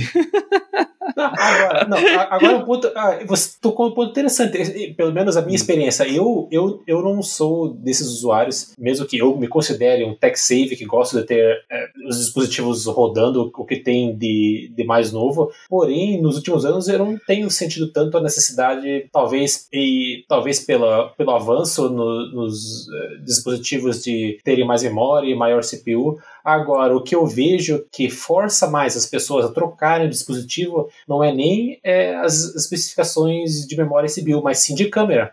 E pelo menos as pessoas que eu vejo ao redor e até converso, elas acabam trocando o celular antes para ter uma câmera mais moderna do que propriamente dito para as especificações de memória. E a, a- e a, a minha percepção, e por favor me corrija se eu esteja errado, é que hoje até os, os celulares, os high medium, que eles falam, por exemplo, o OnePlus, o Huawei, que tem alguns intermediários na faixa de 500 euros, que elas já têm um grande número de memória. E suporta muito bem esses aplicativos que nós temos aí hoje em dia que são podem ser considerados pesados. Agora, a câmera deixa a desejar e vem avançando muito. Por exemplo, ne- nesses últimos iPhones aí, eu perdi conta de quantas câmeras na verdade tem já na, na traseira do celular. E é uma coisa que vocês também veem como a tendência, o fato de que memória, CPU já não está importando muito. Qual que é a percepção nesse sentido para, para vocês que são especialistas na área?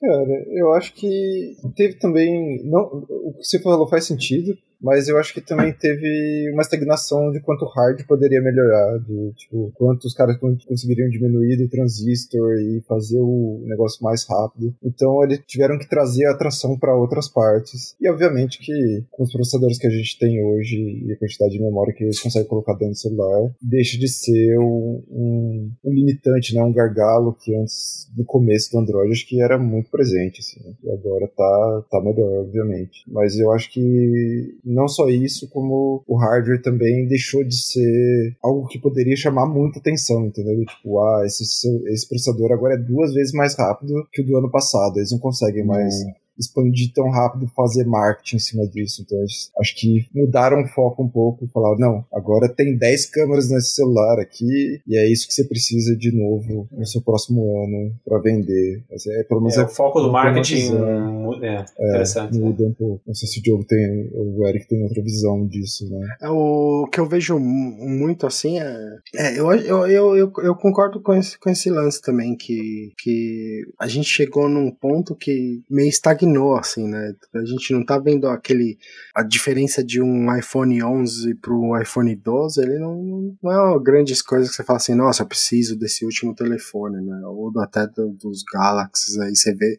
Você não precisa trocar todo ano, né? Eu lembro o primeiro telefone que eu comprei foi um um HTC, HTC, sei lá o que. Nem sei se existe mais HTC hoje em dia. E aí eu lembro que, pô, você instalava, um- você instalava meia dúzia de aplicativos, você não tinha mais memória. Aí o celular começava a ficar lento. Aí eu mal tive o telefone por um ano, eu já que falei, pô, eu queria um celular novo. Aí eu comprei Galaxy S4. Aí eu falei, pô, agora, fera, vou instalar tudo. Vou instalar tudo nesse S4. Durou até segunda, né? tipo, Ele já vem com tudo instalado dos Putz, aplicativos próprios da isso, Samsung. Tem mais Aí, isso, né? verdade, você, você- não instala nada, né? Exatamente, é. A Samsung decidiu o que, que eu preciso ter instalado no meu É. telefone. Exato.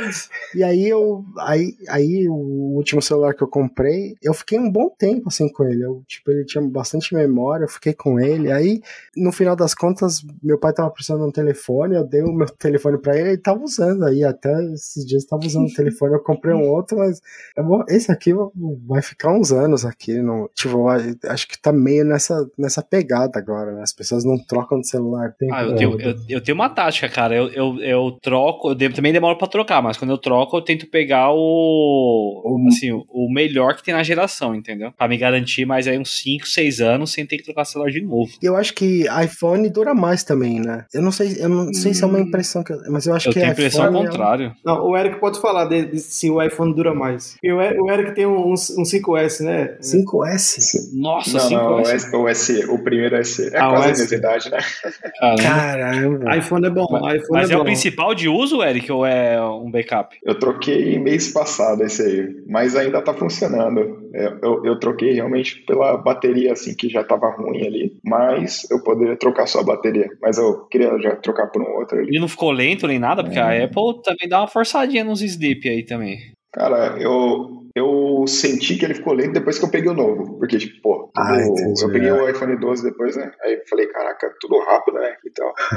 Aí, só que, tipo, realmente eu tava acostumado com aquele celular lá, o SE, né? E pra mim ele, ele era bom e ele era assim desde o começo. E ele realmente vem, vem atualizando constantemente, né? Ano a ano. Inclusive, a desse ano nem lançou atualização, mas ele vai receber atualização ainda. Então você Nossa. vê que é um iPhone de 2016 que vai receber atualização esse ano ainda. Cinco anos de atualização seguida. Acho que isso é, é, é muito importante, que eu sinto falta no Android que as empresas não fazem muito, né? Eu acho que é um ano e meio, mais ou menos, o Diogo corrija-me se estiver errado, mas acho que o suporte para telemóveis Android ele é, é muito mais baixo do que do, do iOS, que no caso do iOS é só Uhum. a Apple, né, que, que, que fornece ali. Então, acho que fica mais simples para eles, mas Legal. Eu, eu tenho, na verdade, duas observações para fazer com relação a isso. Que a primeira é que eu tenho um iPad 2, é o iPad Air 2, que eu comprei antes de vir para a Irlanda. Isso foi no início de 2014. E ele ainda é o meu principal tablet. E semana passada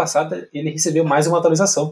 E Caramba. eu notei que ele, que ele ficou lento. Ah, mas para o meu tipo de uso, que se resume a YouTube, Netflix e leitura de e-books, ele funciona perfeitamente. E o, o grande problema dele no meu uso é o, é o drive interno, que ele é 32 é, gigabytes e que, que não pode ser expandível.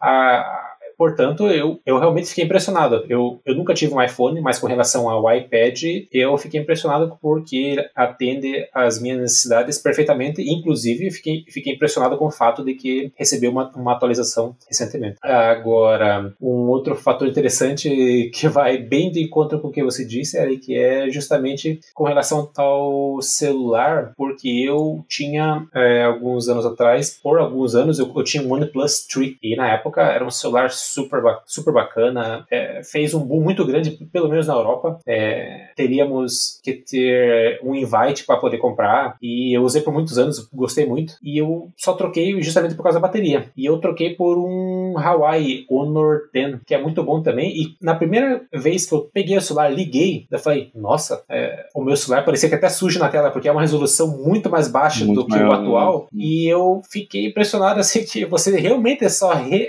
só se realiza que você está com uma coisa muito além do tempo quando você pega Utiliza um celular de última geração. É. E eu fiquei impressionado. Bem, é, bem, bem interessante.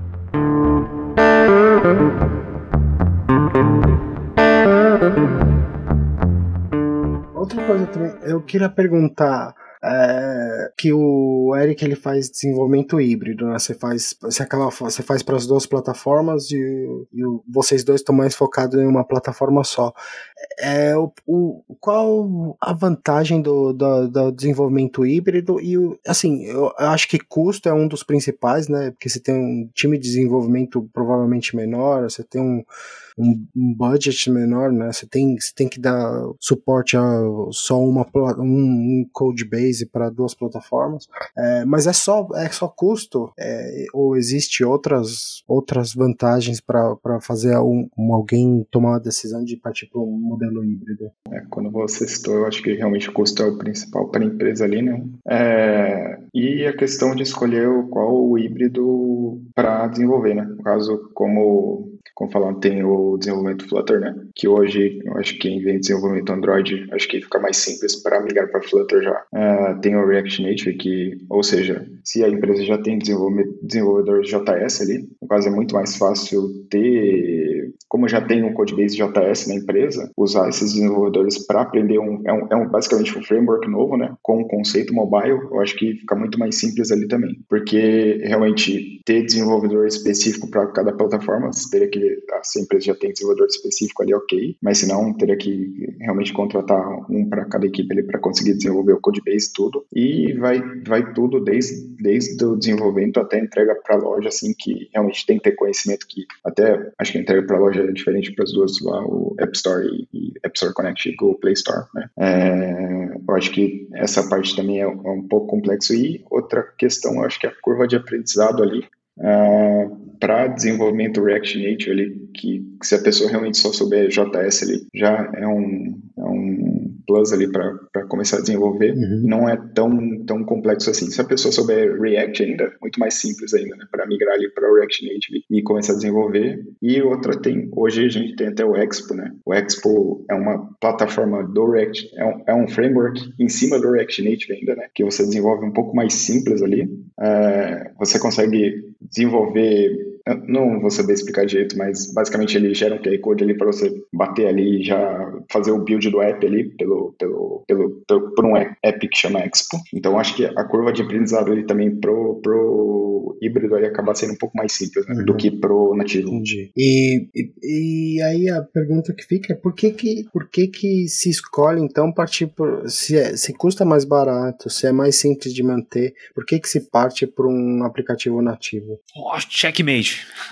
É, sim, tem, tem os, cons, os cons aí também, né? Uh, como tem, tem algumas empresas assim que eu vi já, alguns cases assim, por exemplo, do Airbnb, que eles eram se eu não me engano, eles eram nativos, foram para React Native, né? Fizeram a tentativa lá deles. Eu acho que eles ficaram por acho que alguns anos ainda em React Native e acabaram, acabaram migrando de volta para nativo. É, eles comentaram também ali que foi muito por questão de performance ali que eles não conseguiram atingir a performance que eles queriam, né? Hum, é, eu acho que isso é o, é o principal contra deles ali que eles disseram ali. Também teve do, do, do Nubank. Nubank também era React Native, acabou migrando pro Flutter, um outro híbrido. Acho que é uma outra tentativa deles ali para tentar melhorar o sistema deles ali, uhum. melhorar a fluidez, alguma coisa assim. Mas eu acho que essa é a principal questão ali, se, a, se realmente for um aplicativo que demanda muito de desempenho ali, que ela queira alguma coisa assim, acho que talvez tenha que, que migrar para um nativo, assim, né? Uhum. Às vezes não consegue atingir o FPS necessário para aquela aplicação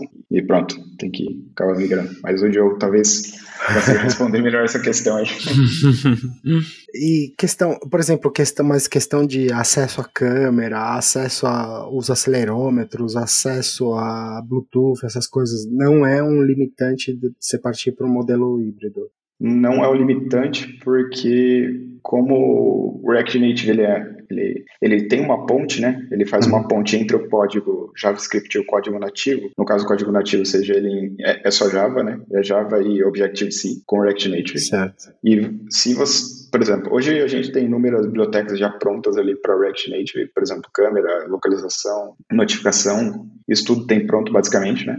Mas vamos supor que surge uma um- uma uma feature nova ali, que, um recurso novo do dispositivo que não está pronto para React Native, né? Ou alguém vai ter que desenvolver alguma alguma customização nova, alguma algum módulo nativo, né? Tem como desenvolver um módulo nativo, é claro que você vai ter que desenvolver para as duas plataformas e fazer essa ponte ali, né? Que realmente é, é, é mais trabalhoso você fazer isso aí, caso não tenha pronto. E tem muita empresa que acaba fazendo isso aí porque acaba tendo uma demanda pequena ali de alguma coisa que não, não existe no mercado e precisa fazer. né? Uhum, entendi. Acessar algum recurso nativo que não, não tem como ser acessado pela, pelo JavaScript. Nesse exemplo, Eric, é, esse chip novo da Apple aí, eu acho que o M1 é o do. é o que tá rodando na, no- nos laptops, né? Mas tem um chip semelhante que roda também no iPad e no iPhone. Ah, não sei se é M1. A13, né? A a- A13, X. a ah, qualquer coisa, né? E aí eles têm um já é, codificado, ah, codificado não, já implementado em hardware ah, alguns cálculos, principalmente de AI, ah, e a- até mesmo em algumas coisas de realidade aumentada. Seriam esses exemplos é, onde de repente, sei lá, não teria suporte pelo React Native e tivesse que fazer uma pontezinha pro é, um wrap, na verdade, né, pro um código nativo poder consumir dentro do React Native, Native ou sei lá, de repente nesse caso já nem valeria a pena, é melhor cair direto pro, pro nativo mesmo, em vez de ficar no React. Sabe? Tipo assim, co- coisas específicas de plataforma. Sim, é, eu acho que talvez depende, assim, às vezes é um, realmente é um aplicativo tão pequeno ali que precisa acessar aquele recurso específico e, pô, você não vai encontrar no React Native alguma coisa pronta ali e tal, mais vale você... É um aplicativo, por exemplo, de VR, alguma coisa assim, que é um recurso específico da Apple que eles acabaram de lançar. Eu acho que realmente compensa ir pro nativo ali, estudar aquele recurso específico, porque senão você vai ter que ver a compatibilidade toda ali com React Native, fazer a bridge, é, fazer o código JS para funcionar no, no aplicativo, né? Que eu acho que daí realmente seria muito mais simples você pegar e partir para o nativo já direto que já teria o recu- recurso pronto ali e você já teria é, uma coisa diferente também que eu gostaria de mencionar que no React Native a gente vai programando a gente não tem uma ideia específica para programar né a gente acaba programando o VS Code ali eu pelo menos acabo programando o VS Code Uhum. mas no diferentemente do desenvolvedor Android nativo que é no, no Android Studio, Studio. Android Studio isso e ou no ou no Xcode. Xcode, exatamente, no que você tem já a interface pronta ali, você consegue ver como que tá ficando, né? Você consegue montar a interface inteira ali e ver como tá ficando. Mas no React Native não, você é, é- é montar a interface fazendo build ali para ver como vai ficando. É claro que o build não é tão demorado assim, porque é build já, JavaScript só, né? Então o app tá montado ali, o APK ou o IPA, né? Tá montado e você só Uhum. vai modificando o, o JavaScript. Ah, entendi. Você tem um exemplo de quem, quem tá usando o React Native hoje? Hoje, é, é, é o próprio Facebook, né, o criador do, do, do React Native, está utilizando o React Native, o React Native, o Instagram. Instagram. que é o mesmo, né? O Uber. Eats é um dos casos legais que eu acho que usa também. Hum, legal. Bom, mas O- quer dizer, aí, assim, cê- desculpa, mas você estava comentando antes que o- os caras da Airbnb migraram para voltaram para nativo. Ou, sei lá, você tava falando de outra empresa aí que voltou para nativo porque por causa de performance. Mas se o Facebook, se o Instagram, se o Uber Eats está usando, pô, os caras aqui não sabem fazer o negócio, né? Os, é, os engenheiros que começaram, os engenheiros que começaram no Airbnb foram contratados pelo Uber Eats. Aí o, aí o pessoal que estava desenvolvendo em andamento não, não conseguiu É, tocar é- e é que, é que tinha, tinha uma treta no, no passado, né? Essa história de, de desenvolver HTML, CSS, JavaScript pra mobile é antiga, cara. Já tinha o Phone Gap, sei lá, uns 15 anos atrás, já Sim. fazia isso pra universo Windows, né? E aí acho que o Facebook chegou a fazer alguma coisa de Phone Gap na época, só que ficou uma tranqueira. Aí eles falaram assim: meu, vou mostrar como é que se faz isso aqui de verdade. Aí eles começaram com a questão do, com a questão do React Native. E morreu, né? O. Phone Gap morreu, né? O o Phone Gap, acho que, acho que não existe. Acho que o Ionic acho que na roda no- com o Phone Gap, Ionic, cara. Ionic. E, o- e o Xamarin também existia na mesma pegada. Ah, pode É, crer. Existe Ainda- existe, Ah, existe os, ainda. os Xamarin existe. Existe porque é o nicho do C Sharp, né? As pessoas que Isso. não querem aprender nova linguagem usam C Sharp mesmo para fazer. Bacana. Mas essa guerra, é, eu acho que essa guerra sempre vai existir. E é uma guerra, pra ser sincero, boa, porque É, é, anti- antigamente existia assim preconceito, as pessoas, pronto, quem era desenvolvedor nativo não gostava das coisas híbridas e, e essas coisas, mas o híbrido passou por uma fase que agora está em uma fase muito melhor, né? É uma fase muito mais robusta e é como o Eric falou também e o Flutter também tem, é, existe o plano B, né? Se você não conseguir no plano A, você tem um plano B que você vai para o nativo. Então, no fundo, é, tá Uhum. tudo bem, né? E, e é, e é por aí que o caminho tá indo, tipo, tá indo pra, pra híbrido, tá indo pra nativo. Pra onde, pra onde que o mercado tá indo nesse sentido? Peraí que eu vou, eu, vou, eu vou fazer uma pesquisa aqui no LinkedIn, daqui a pouco eu te digo. É, e, e- e comple- e complementando o que o Diego falou, é, é bom também ter essa briga, porque é sempre bom ter uma dessas ferramentas que são utilizadas por minoria ou até por, por certo receio, muitas pessoas não gostam, porque é sempre bom ter al- alguma tecnologia para falar mal, né? Hoje em dia nós gostamos de falar mal do PHP E do e, Java, né? e do Python. Java, então é sempre bom que tenha umas, umas, metod- umas metodologias obscuras aí no mercado pra gente Falar mal, né? é, falar mal. Mas aí, gente, pra, pra onde que tá indo? Tipo, o, o Flutter vai dominar de vez, ele tem ganhado espaço, é... mas o Flutter também é o quê? Só Android? Tipo, é, a Apple também tem investido bastante no Swift nos últimos anos, né? Então, tá indo O pra Flutter aí. é os dois, não é? Então, esse, essa é a minha dúvida, cara. Acho que é os três, né? Web também. O web também. Ah, É, eu- eu- E acho que eles estão fazendo alguma coisa de rodar nativo. Não sei se eles vão pegar o AVM, jogar AVM no Linux. pô, que interessante, cara. Eu vou dar uma brincada nesse Flutter aí. Eles querem é, abraçar o mundo aí. Tomara que não, tomara que não.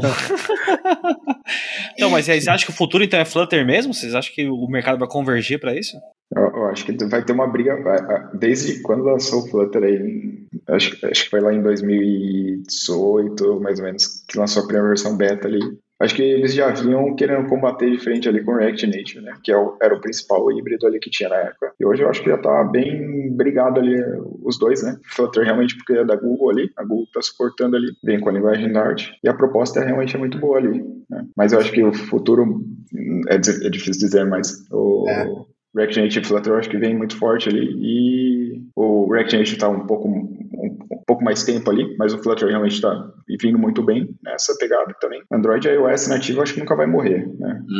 Ah, na minha concepção, eu acho que nunca vai morrer, porque a gente sempre vai precisar ali de recursos deles ali, né, pra, pra desenvolver. É, e, e alguém de vocês já trabalhou com os dois, com Flutter e com React Native, ou não? Eu não trabalhei não, cara. Eu só trabalhei com. Brinquei com Flutter Com Flutter, trabalho é. na- nas bibliotecas nativas, né? Sim. É porque eu ia perguntar no desenvolver entre desenvolver um ou entre um ou outro, como é que existe qual, quais as vantagens e desvantagens entre um e o outro. né? Mas daí você tem que, eu acho que você tem que conhecer as duas meio plataformas para ter uma visão. Eu fiz um pouco de web antes de, antes de trabalhar com mobile. É. E acho que a vantagem do Dart é não usar CSS, que já é assim, muito bom. Porra, eu- jogou na cara, hein, Leandro? Porra! Mas é a minha opinião pessoal. Porra! Eu não, eu não gosto, acho às vezes meio chato usar CSS.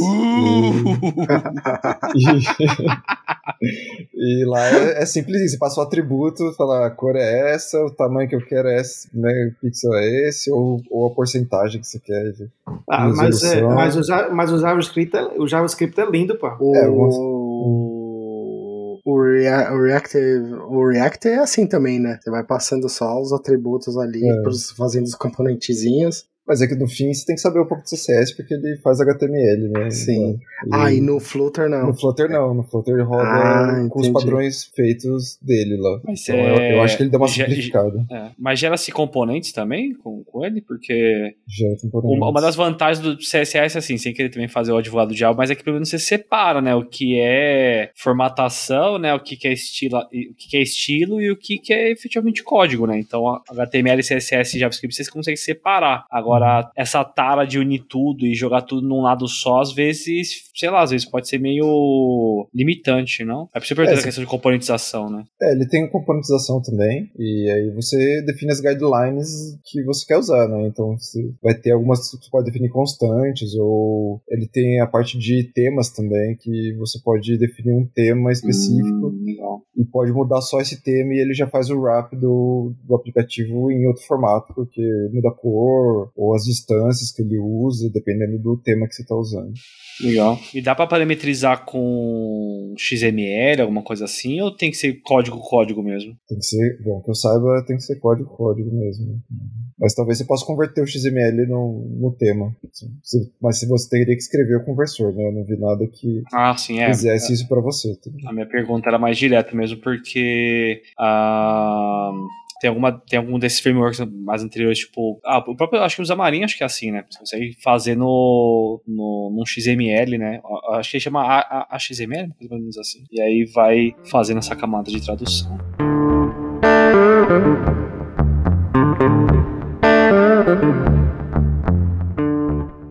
Beleza, galera. Como chegamos aí ao final de mais um programa, queria primeiramente agradecer novamente a presença do Fernando, do Eric e do Diogo, quem está retornando. E para finalizarmos aí, com relação ao futuro, aonde que vocês veem a tecnologia de mobile indo tanto na área de desenvolvimento quanto nas possibilidades para o futuro que nós teremos. Aí essa, essa onda talvez próxima do, dos devices, eh, os vestíveis, né, como óculos ou até esses- os headsets e também a introdução agora da, dos dispositivos de AI. Qual é o futuro que vocês veem para essa área de geral eh, do mobile? É um futuro promissor? Eu acho que o futuro é, é muito promissor né, para o mobile em geral. É, com, essas tecnologias híbridas, é, isso vai com certeza fazer um boom, né? E esses dispositivos também é uma tendência, né? Tínhamos apenas é, relógios no passado. Hoje já temos Mi Band, que não sei se Mi Band pode ser ca- caracterizado com relógio, né? mas pronto.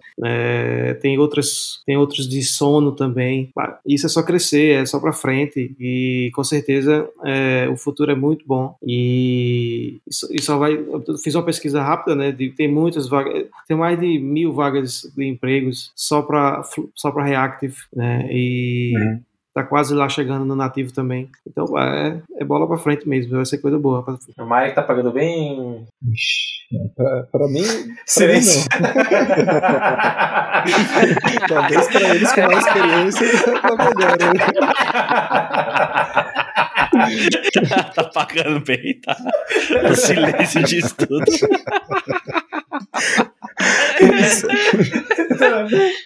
É, então, pessoal, vamos falar, vamos- falar de DevOps. Data Science, Data Science tem alto. Tá pagando bem com o Nerd da Science. É que eu acho que esse aqui é para pra encerrar, hein? Então, galera, obrigado pela participação. Beijo.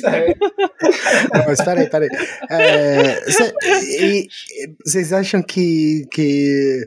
Porque assim, historicamente, o do desenvolvedor back-end ele acaba sendo. Ele tem um, tem um salário melhor que o do desenvolvedor mobile, né? Isso historicamente. Isso tem. Existe uma tendência a isso alterar, de mudar isso? Eu acho que de, de acordo com. Porque no mobile a gente vai tendo que adquirir características diferentes conforme for crescendo a tecnologia, né?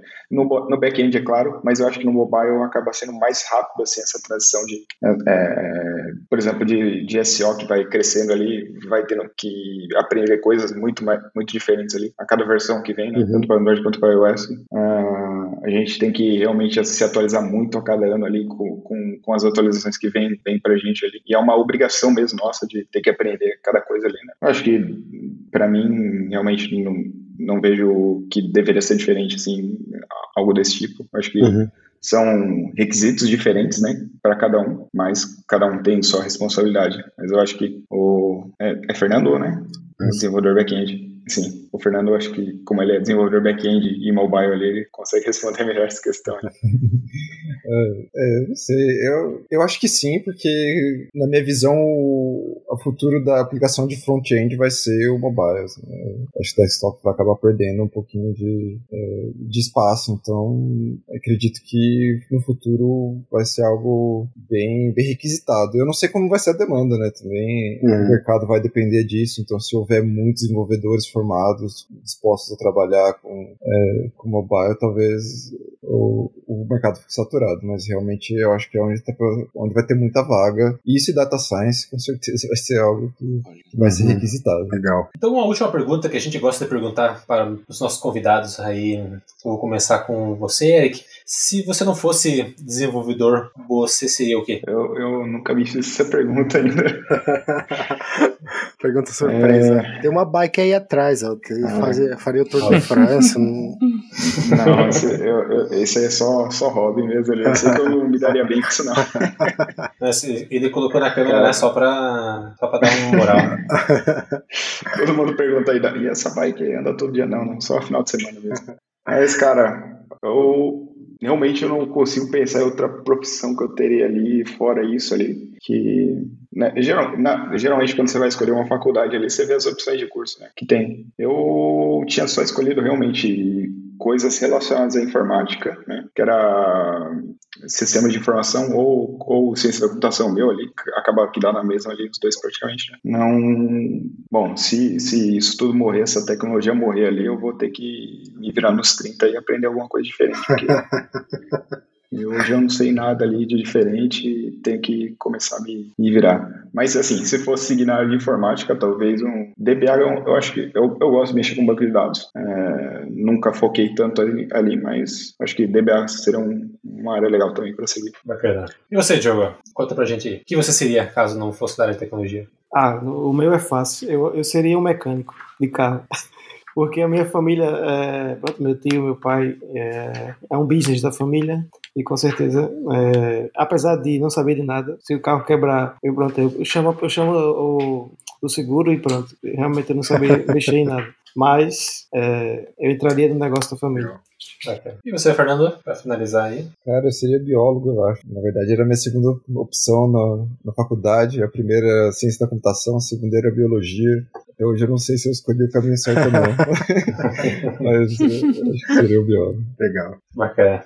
Isso aí, pessoal. Muito obrigado novamente e até a próxima. Valeu. Valeu. Valeu. Este programa foi editado por Tapcast. Edições e produções de podcast.